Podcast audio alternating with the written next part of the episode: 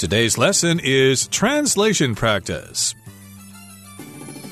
Hi, everybody. My name is Roger. And I'm Hanny. And it's our translation practice unit for the month of April. And today we're going to be talking about the internet.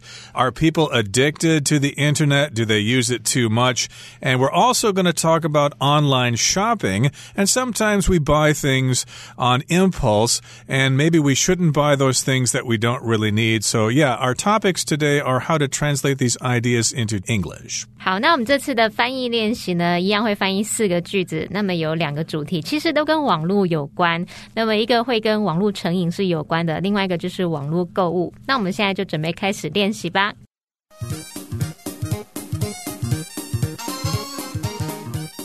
好，那么第一部分呢，首先我们是要翻译两个句子跟网络成瘾会有关的句子。第一句是说，尽管网络对现代生活看似不可或缺，但过度使用网络导致许多人成为网络成瘾的受害者，甚至会破坏他们现实生活的人际关系。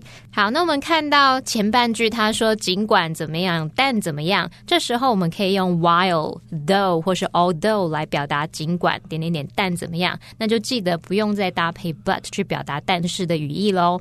然后我们看到主要子句里面的主词，它用到过度使用网络，那么动词是导致，那这是在描述持续到现在的情况，所以时态用现在完成式来表达。好，那也补充一下，网络成瘾，我们可以把它翻译成 Internet addiction。那我们接着就请 Roger 老师帮我们讲解第一个重点。Here is point A may seem indispensable for or may seem indispensable to.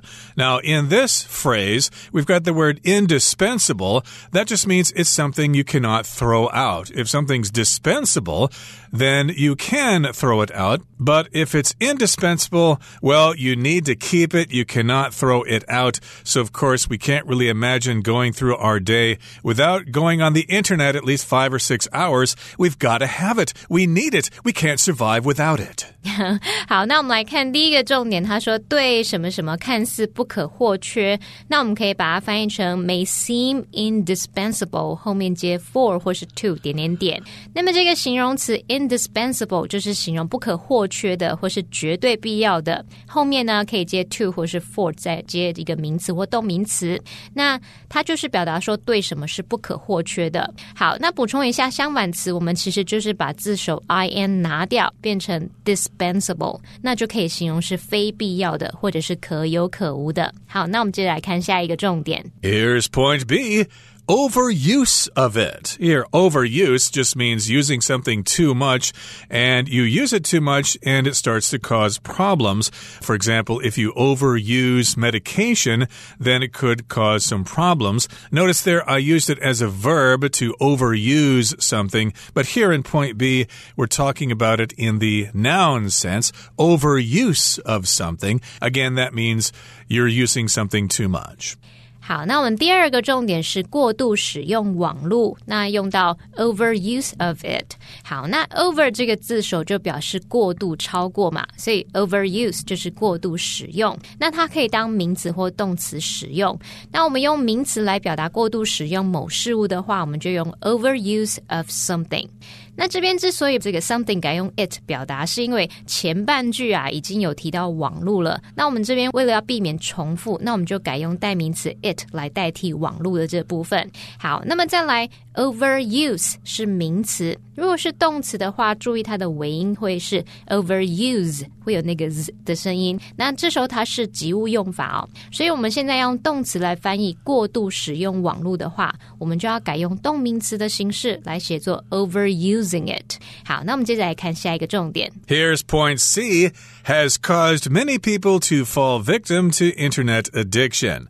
So has caused just means this is the result of something and lots of people have fallen victim to internet addiction. If you fall victim to something, you become a victim. Somebody takes advantage of you and you are in a disadvantageous position. You're not doing too well. Someone has cheated you for example, sometimes you might receive phone calls and they might be asking for your account number. And if you give them that number, then you might fall victim to a scam. You might be scammed by somebody. And lose a lot of money. Here, lots of people have fallen victim to internet addiction. Addiction means you are addicted to something, you need that thing. You might have an addiction to cigarettes or an addiction to alcohol or something, and that, of course, would be very bad for your health. 好，那我们来看看第三个重点是导致许多人成为网络成瘾的受害者。好，那我们刚刚有说到要用现在完成式表达，所以他这边用 has caused 去表达导致。那他说 has caused many people to fall victim to internet addiction。那我们用到 fall victim to 某人或某事物，就是表达成为什么什么的受害者或是牺牲者，或是表达为什么什么所伤，为什么所害。好，那么 victim 我们也可以。用 prey 去表示，p r e y prey 它有猎物的意思，也可以用来指受害者。那像刚刚 Roger 老师说到 fall victim to a scam，就可以表达说成为这个诈骗的受害者。好，再补充一下，addiction 这个名词呢，它是指上瘾或是成瘾症，也可以表达沉迷、着迷的意思。那补充它的相关词性 addicted，它可以形容入迷的、上瘾的。那这时候我们就可以用 be addicted to something。来表达对什么上瘾，对什么入迷。好，那现在看完相关重点，可以请 Roger 老师帮我们翻译第一个句子哦。And here's the entire sentence. While the internet may seem indispensable for modern life, overuse of it has caused many people to fall victim to internet addiction and even damaged their real life relationships. 好，那我们接着要来翻译第二个句子。享受网络的便利时，我们不要忘记，只有适度使用网络，才能将可能的负面影响降到最低。好，这边它的主词是我们，动词是不要忘记。那因为是在描述事实，所以时态是用现在简单式表达。那注意一下，我们前半句说这个享受网络的便利时，这时候我们可以用 when 或是 while 去引导时间副词子句，也就是把它写作 when or while we enjoy the convenience。of the internet，那其实我们也可以改用分词构句去表达，也就是说呢，我们把相同的主词 we 去把它删掉，然后呢，把 enjoy 改成现在分词后面加上 ing，那就写作 when enjoying 什么什么，或者是 while enjoying 怎么样怎么样。好，那我们接着请 Roger 老师帮我们讲解第一个重点哦。 Okay, here's point A. Only by using it in moderation can something happen. Okay, so if you talk about using something in moderation, that just means you limit the amount of time you spend on that thing or you limit the amount of that certain thing that you consume. You might want to drink in moderation, for example, if you go out with your friends to a beer house or something like that and you don't want to get too drunk. Well, yes, drink in moderation. Don't drink too much as to cause problems here. And yes, indeed, only if you use the internet in moderation can our lives improve, at least according to this sentence here. 好，那我们来看这个重点是，只有适度使用网络才能怎么样怎么样。我们可以把它写作 Only by using it in moderation can 点点点。 好，那注意一下，在正式书写的时候，only 修饰副词啊，或是副词片语、副词子句，或者是介系词片语，然后呢是摆在句子的前面或者是子句前面的时候，记得后面的子句要倒装，那就会写作。Only 加上介系词片语或者是副词啊、副词片语子句等等，然后加上助动词，也许是 do 或者是 can，或者是可能用 have 或者是 be 动词等等，然后呢后面再加上主词等等等。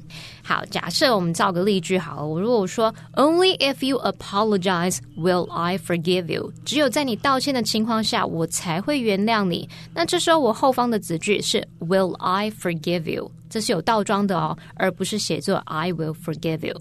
所以我们现在在翻译句子的时候，他说 Only by using it in moderation，这时候呢就要先接一个助动词 can，然后才能接主词来形成倒装。再来是 in moderation，它表示适度。其实你也可以用 moderately 这个副词来表达。那么 moderation 这个名词，它其实就有适度或是节制的意思。好，那我们来看下一个重点。Okay, point B is just one word. It's a verb to minimize. That just means means to use as little as possible of something. You do have the minimize button on your computer screen there if you don't want the program to take up the whole screen and you want to look at two or three applications at the same time. You can minimize one or two of your applications. That just means to make it small and to make it as small as possible until you can't read it anymore. So, of course, you lessen the size or amount of something. 好，我们来看这边这个重点是降到最低，我们可以用到 minimize 这个动词，它就表示使降到最低限度或者是最小化。那么 minimize 的相反词就是 maximize，那就表示是使提高到最高限度啊，或者是最大化。好，那补充一组相关词性，如果我们是用 minimum，那就是指最小量、最低限度。相对的 maximum 就是最大限度或是最大值。好，那我们现在看完相关重点，可以请 Roger 老师帮我们翻译第二个句子哦。And here's the second sentence for today. It reads. When enjoying the convenience of the internet, we should not forget that only by using it in moderation can its potential negative impacts be minimized.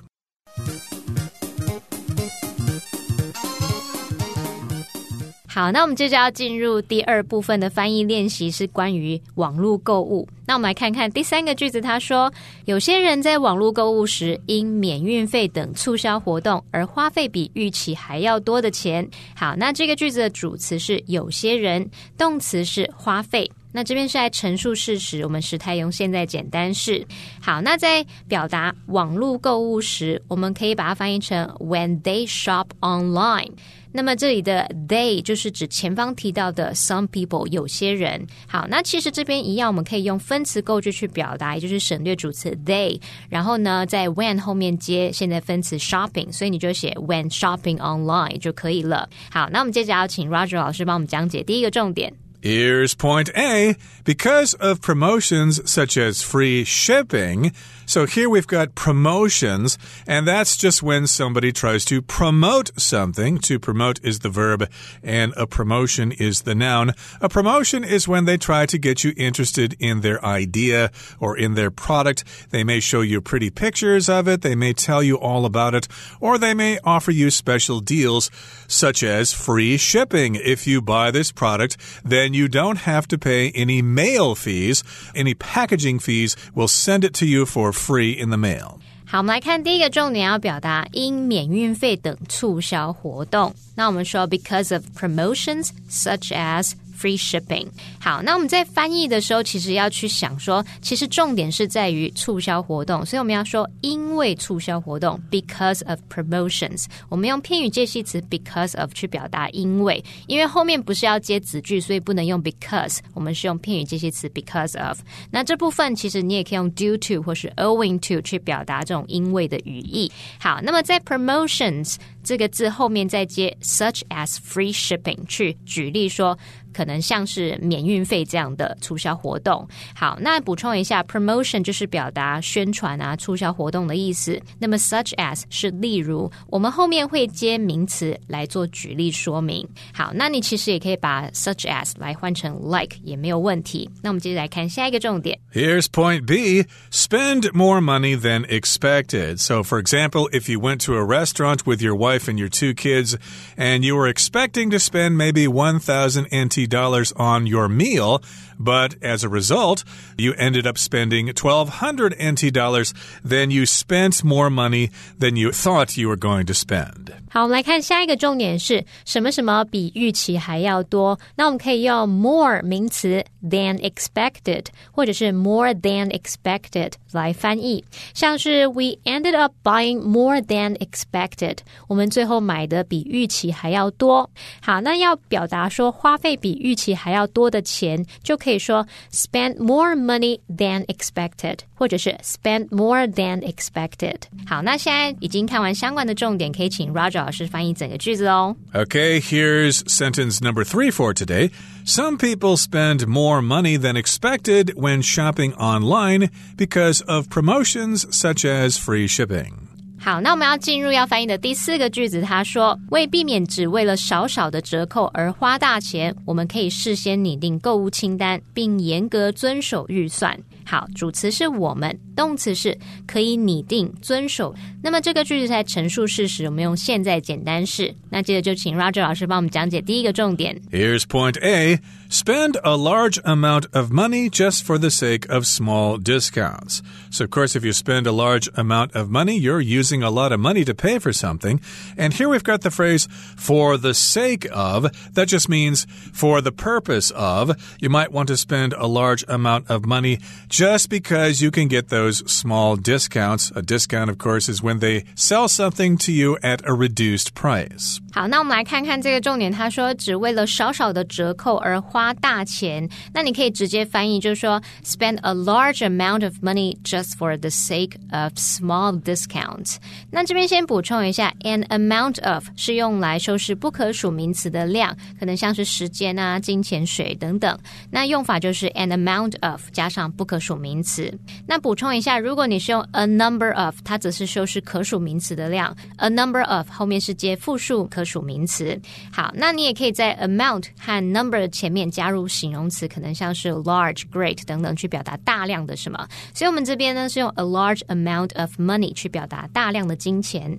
再来，for the sake of 加名词是表达为了什么什么。好，再来，只为了少少的折扣而花大钱。我们刚刚说你可以直接照字面去翻译，那其实你也可以用 be 动词加上 penny wise and pound foolish。这个 pound 就是一英镑嘛，那么 penny 是一百便士，一英镑是一百便士，所以他就是在讲说，你花小钱的时候很精明，可是花大钱的时候却变得很愚昧。也就是说啊，你小钱仔细，但是大钱挥霍，你在省小钱花大钱。所以我们可以把这句学起来，你就可以对别人说，Don't be penny wise and pound foolish，就是提醒对方切勿省小钱花大钱啊。好，那我们接下来看下一个重点。Here's point B.